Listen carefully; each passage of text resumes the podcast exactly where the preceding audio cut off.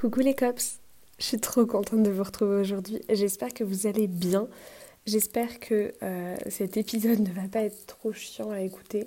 Je m'excuse d'avance, je sors de une bonne semaine de bons gros rhumes et donc euh, j'ai encore le nez bouché, j'ai la voix qui est pas au top niveau, donc j'espère que ça va aller et que ce sera pas trop désagréable à écouter. J'ai envie de vous parler aujourd'hui de l'après dépression. Genre une question que moi je me suis très souvent posée de ok mais il se passe quoi quand on n'est plus en dépression? Quand c'est fini quand ça va mieux? Comment on sait qu'on n'est plus en dépression? Comment on sait que ça va mieux? Et en fait c'est une question que je me suis énormément posée et je me rends compte que je suis pas toute seule parce que je l'ai pas mal reçue aussi dans vos messages. Je sais qu'il y a pas mal d'épisodes sur la santé mentale qui, s'enchaînent là mais euh, c'est trop important pour ne pas en parler. Et, euh, je suis un peu dedans parce que euh, moi, j'ai arrêté mon traitement il y a quelques mois maintenant, mais j'ai eu ma dernière séance de psy il y a dix jours et, euh, et, je suis super fière. Et du coup, j'avais aussi envie de vous partager un peu mon expérience de qu'est-ce qui se passe après la dépression. Alors déjà, pour remettre dans le contexte, la dépression, c'est une maladie qui est diagnostiquée par un médecin qui ne s'auto-diagnostique pas. Alors on peut soupçonner être en dépression, on peut se dire qu'on euh, que ça y ressemble et, qu'on va vraiment très mal. Et justement, quand on arrive à ce stade-là, il faut consulter quelqu'un qui va confirmer le diagnostic et trouver avec vous des solutions pour euh, bah, régler ce, ce, problème et guérir de cette maladie. J'insiste vraiment sur le fait que c'est une maladie, c'est-à-dire que c'est de la faute de personne si vous êtes en dépression, comme c'est de la faute de personne si un jour vous avez un cancer. Malheureusement, ça arrive. Et ça arrive à beaucoup, beaucoup, beaucoup de personnes. Et ça se guérit. La dépression, ça reste une maladie qui est trop peu connue. On fait trop souvent l'amalgame entre euh, un gros épisode de, tristesse ou euh, de souffrance et de la dépression. C'est pas exactement la même chose quand même. La dépression, ça va beaucoup plus loin que ça. Il y a différentes formes de dépression qui vont dépendre d'une personne à l'autre et, euh, et, différents stades de dépression qui vont être soignés de différentes manières. C'est-à-dire que c'est pas parce qu'on est en dépression qu'on est obligé d'être soigné par des médicaments et qu'on est obligé d'être sous antidépresseurs. Euh, il y a des tas de thérapeutes différents qui peuvent euh, aider dans une dépression. Euh, alors évidemment un psychologue, psychiatre, mais, mais aussi un kinésiologue, un sophrologue, un énergéticien. Enfin, en fait, il y a vraiment des tas de personnes qui vont pouvoir vous aider dans ce, cette maladie qu'est la dépression. Mais la première étape, c'est vraiment de se faire diagnostiquer ça peut faire hyper peur. Ça fait super peur, je vous le dis. Le jour où ton médecin te regarde et te dit vous êtes en dépression, ça fait très très peur. Ça te met une claque dans la gueule, c'est compliqué, il faut réussir à l'accepter. Et c'est normal qu'à ce moment-là, tu t'effondres, que tu te dises que ça va pas aller et que tu te poses un milliard de questions. Parce que tant qu'on t'a pas mis le mot dépression sur ce que tu ressens, tu as l'impression que c'est pas si grave. Et le jour où tu as un professionnel qui te dit que si, c'est grave, Là, tu réalises un peu ce qui se passe et là, c'est compliqué. Mais en même temps, le diagnostic, il fait du bien parce que ça veut dire qu'on sait ce qu'on a et donc on va pouvoir être soigné. Parce que a un professionnel qui a été capable euh, de mettre un mot dessus, c'est certainement qu'il sait aussi trouver des solutions pour régler ça. Parce que si aujourd'hui vous êtes en dépression, je vous le promets, il y a un après et il est incroyable. Quand j'étais en dépression, quand j'étais vraiment au fond du trou, j'ai eu des périodes où je pensais qu'il n'y aurait pas d'après. Vraiment. Euh, parce que euh, alors c'est pas le cas de tout le monde, mais moi j'ai eu une dépression assez euh, noire avec des idées vraiment morbides et, plusieurs tentatives de suicide à différentes étapes de ma dépression. J'en parle aujourd'hui vraiment avec beaucoup de, de, recul et de détachement parce que je suis consciente que la personne que j'étais à ce moment-là, c'est pas la personne que je suis aujourd'hui. J'étais vraiment malade et j'étais dans un état tellement différente de ce que je suis aujourd'hui que c'était pas moi. Mais j'ai eu des périodes forcément où je ne voyais pas d'après. Pour moi, c'était impossible et je, ne voyais pas comment ça pouvait aller mieux. Après, j'ai eu des périodes où je m'imaginais qu'un jour ça irait mieux, mais j'avais l'impression que c'était tellement loin. Je me souviens avoir dit un jour à mon médecin euh, que de toute façon on pourrait jamais réduire le traitement parce que j'en serais jamais capable et que de toute façon le traitement me tenait en vie mais que j'étais incapable de m'en sortir sans. Et elle m'avait dit mais vous, vous dites ça c'est normal mais vous verrez euh, ça va évoluer. Et vraiment, au moment où je, lui ai dit ça, moi j'étais sûre et certaine que ça n'évoluerait pas. Et je me disais, mais le jour où elle va me dire d'arrêter le traitement, je vais être en panique parce que je ne sais pas comment je suis censée vivre sans ça.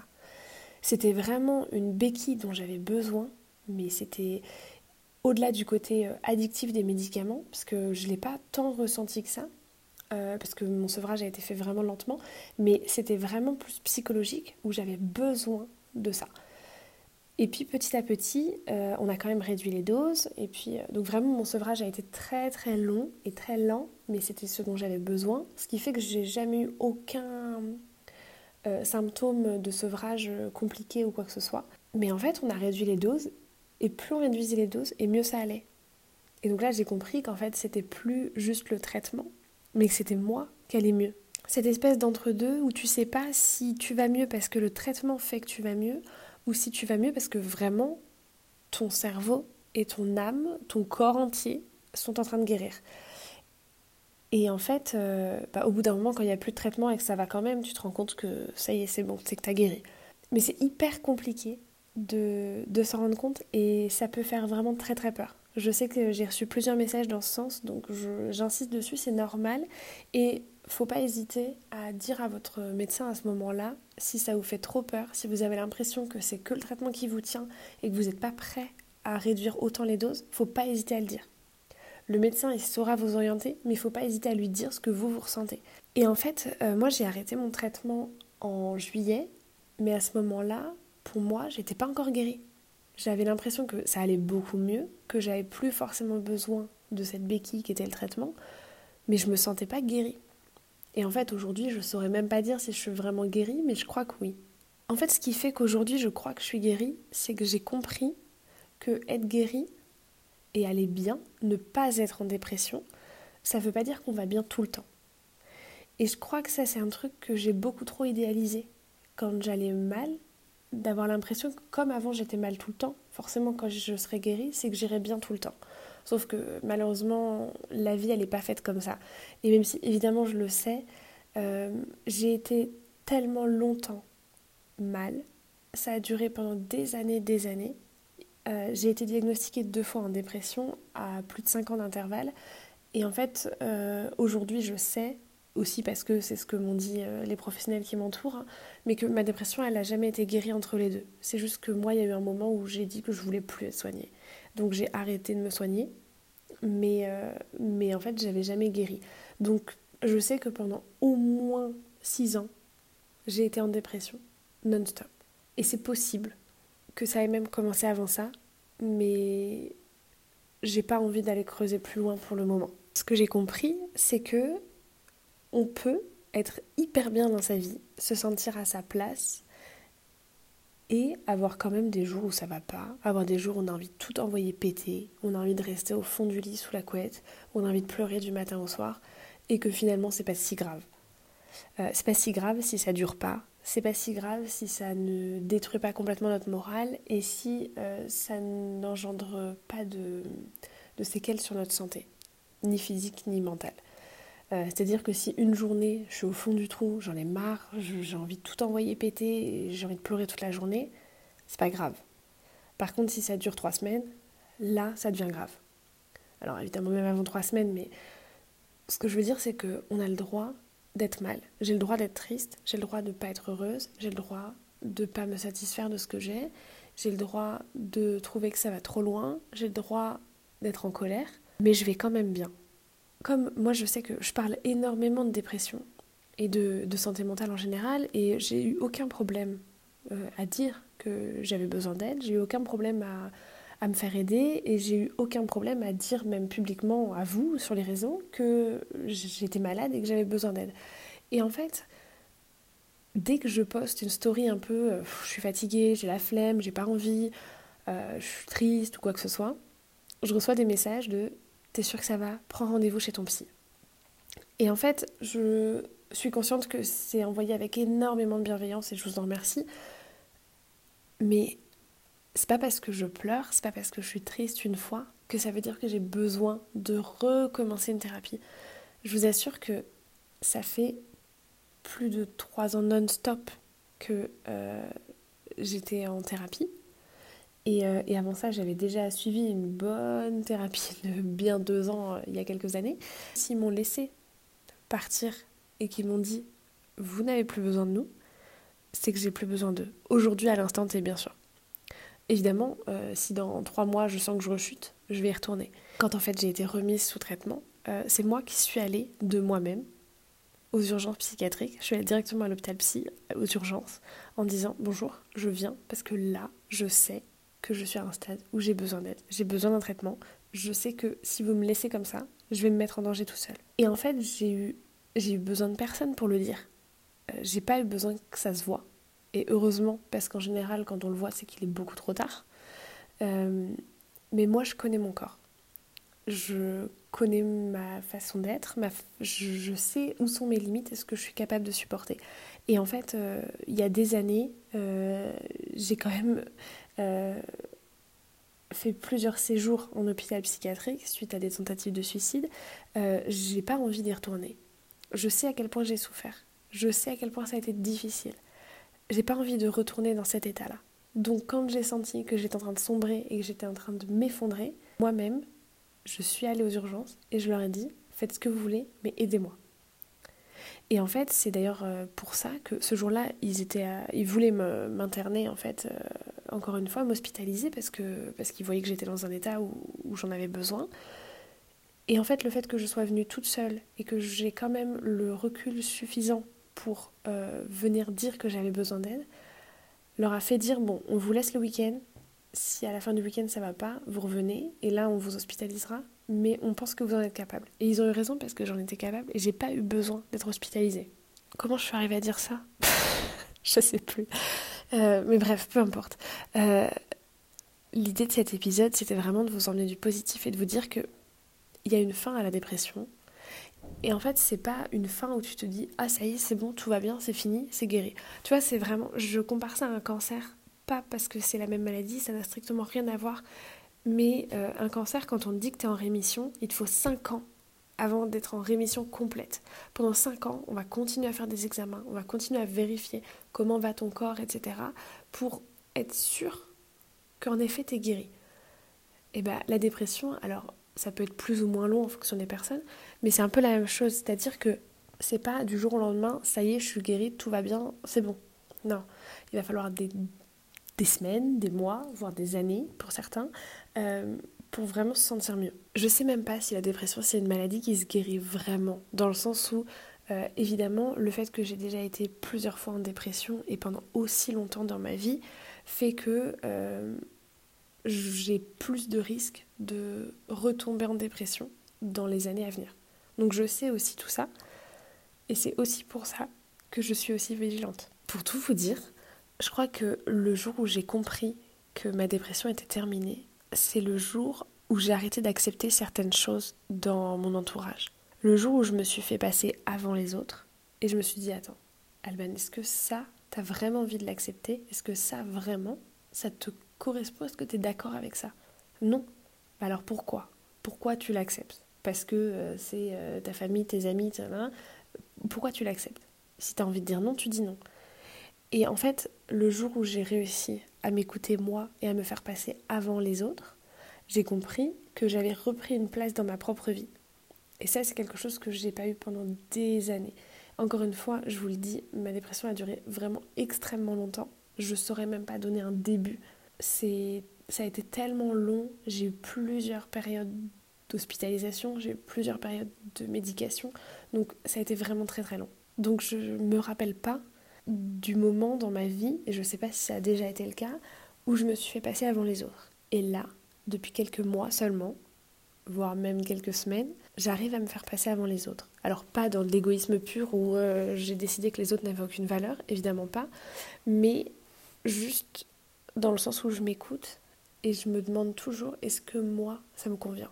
Moi, je vais dire quelque chose à quelqu'un qui va mal le prendre ou qui va le comprendre différemment. Bah, Aujourd'hui, au lieu de me dire euh, zut, j'ai mal dit les choses et de culpabiliser, de me remettre en question et de remettre toute la faute sur moi alors que peut-être qu'en fait ce que j'ai dit, je l'ai dit correctement, c'est juste que ça a été mal compris, j'arrive à prendre du recul et à me dire ok Alban, ce que tu as dit, tu sais que c'était pas méchant, ça n'avait aucune vocation à l'être. Si ça a été mal pris, c'est que la perception de la personne en face est biaisée. Et ça, c'est un truc, j'ai arrêté de me culpabiliser pour des choses dont je ne suis pas responsable. C'est-à-dire que euh, si je peux pas faire quelque chose parce que je ne suis pas disponible, j'ai arrêté de culpabiliser en me disant oh, j'aurais dû annuler ça pour être dispo. Non, tu peux pas être partout à la fois. Tu peux pas tout faire. Tu peux pas être dispo tout le temps. Donc si tu dis non, tu dis non. Et je m'autorise aussi à dire non juste parce que je suis pas disponible mentalement. Bah là par exemple, si j'ai pas envie de sortir, j'ai envie de voir personne parce que je suis dans une mauvaise journée ou parce que je suis fatiguée ou parce que j'ai eu une grosse journée et que j'ai besoin de me recentrer sur moi-même, bah je m'autorise à dire non, j'ai pas envie. Et à me dire aussi que même si c'est mal pris, bah tant pis. Parce que moi, je sais que je l'ai fait pour moi. Et en fait, tant que je suis en phase avec moi-même, ça va. Et je pense que ça, alors ça peut pas correspondre à tout le monde évidemment, parce que ça va dépendre des traumatismes et des choses que vous avez à soigner, mais moi, ça a été mon déclic pour me rendre compte que ça y est, j'étais guérie. C'est le jour où j'ai réussi à me faire passer avant, à m'écouter. Et le jour où en fait je me suis dit, je me sens en phase. Je me sens à ma place. Et d'ailleurs c'est drôle parce que euh, j'ai eu un rendez-vous du coup il y a une dizaine de jours avec ma psy. Euh, après plus d'un mois et demi de pause, mais c'était juste euh, un dernier rendez-vous histoire de voir où j'en étais et voir si j'avais encore besoin ou pas. Et en fait quand je suis arrivée, elle m'a demandé, moi alors comment vous allez?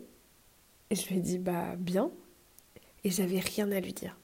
Moi, j'avais rien à lui dire. Moi qui ai tout le temps un milliard de choses à raconter dans ma vie et qui blablate pour rien dire, j'avais rien.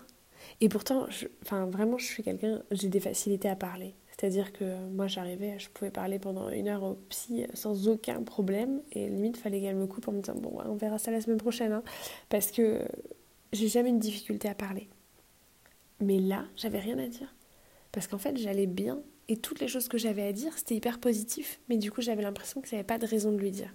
Et puis finalement on en a parlé, et au bout d'une heure elle m'a dit, bon vous voyez, euh, vous m'avez dit que des choses qui vont bien, euh, vous arrivez à prendre du recul sur tout, ce que, enfin, sur tout le chemin parcouru, parce que c'est ça aussi. Je pense que ça aussi, euh, quand tu sors de la dépression, c'est aussi le moment où tu arrives à prendre du recul sur le chemin que tu as parcouru et que tu arrives à te dire, ok, je suis passée par ça, ça, ça, mais aujourd'hui, j'arrive à faire ça, je me sens comme ça, je ressens ça. Et ça, c'est vraiment hyper important. Et je pense que c'est un mélange entre le MDR euh, et la, la thérapie plus classique de psychanalyse. Je pense que c'est vraiment le mélange entre ces deux thérapies qui, m'ont aidé à, à, me remettre en phase. Euh, c'est aussi des rencontres, des rencontres qui m'ont fait du bien. Euh, c'est aussi le fait de m'éloigner des personnes qui me font moins de bien. Et en fait, c'est vraiment ce tout, c'est que ma guérison, elle n'est pas passée juste par euh, guérir mon intérieur, c'est aussi passé par guérir ma vie entière. Et donc, enlever les choses qui me font du mal et me rapprocher des choses qui me font du bien et m'écouter beaucoup plus. Et quand j'ai compris ça, j'ai compris que ça y est, j'étais guérie. Et j'arrive à ressentir une émotion que j'ai jamais ressentie en 28 ans, c'est que je suis super fière de moi. Et ça, je trouve que c'est assez incroyable. À la fois, c'est triste de le ressentir qu'à 28 ans, mais en même temps, ça aurait pu être bien plus tard, donc je suis contente d'avoir fait tout ce travail sur moi. Et je trouve ça complètement fou de ressentir de la fierté envers moi-même. Je dirais pas de l'amour, on n'y est pas encore, mais je vous jure que je suis sur la bonne voie et que je me sens de mieux en mieux avec moi-même et que j'apprends à m'aimer. Et finalement, je me rends compte il a fallu 28 ans, mais finalement je me rends compte que je suis pas une fille si horrible que ça et que peut-être je pourrais m'apprécier un peu. je sais pas trop ce que je pourrais vous raconter de plus. Cet épisode n'avait ni queue ni tête, c'est parti dans tous les sens. Là vraiment c'était encore plus le bordel que mes séances de psy. C'est venu comme ça avait à venir. J'espère que que ça vous aidera. Si aujourd'hui vous êtes dans une très mauvaise période, euh, à vous dire que par la suite il y aura du mieux. Euh, parce que je suis aussi passée par des périodes vraiment très très compliquées. Et puis en même temps, bah, j'ai guéri. Ah ouais, j'ai guéri aussi parce que j'arrive à parler. J'arrive à dire ce que j'ai vécu, mais genre pas que euh, aux gens que j'aime le plus et à qui j'ai entièrement confiance, quoi. Genre, j'ai réussi à dire ça sur TikTok. C'est complètement fou. J'ai eu peur de regretter, de tout supprimer. Puis en fait, ça m'a fait du bien. Ça m'a fait du bien que ça sorte, parce qu'une fois que c'est sorti, bah, c'est plus à l'intérieur et donc ça brûle plus. Ça fait du bien. Donc, euh, je peux pas vous dire quand vous allez guérir, mais je peux vous dire que vous allez guérir.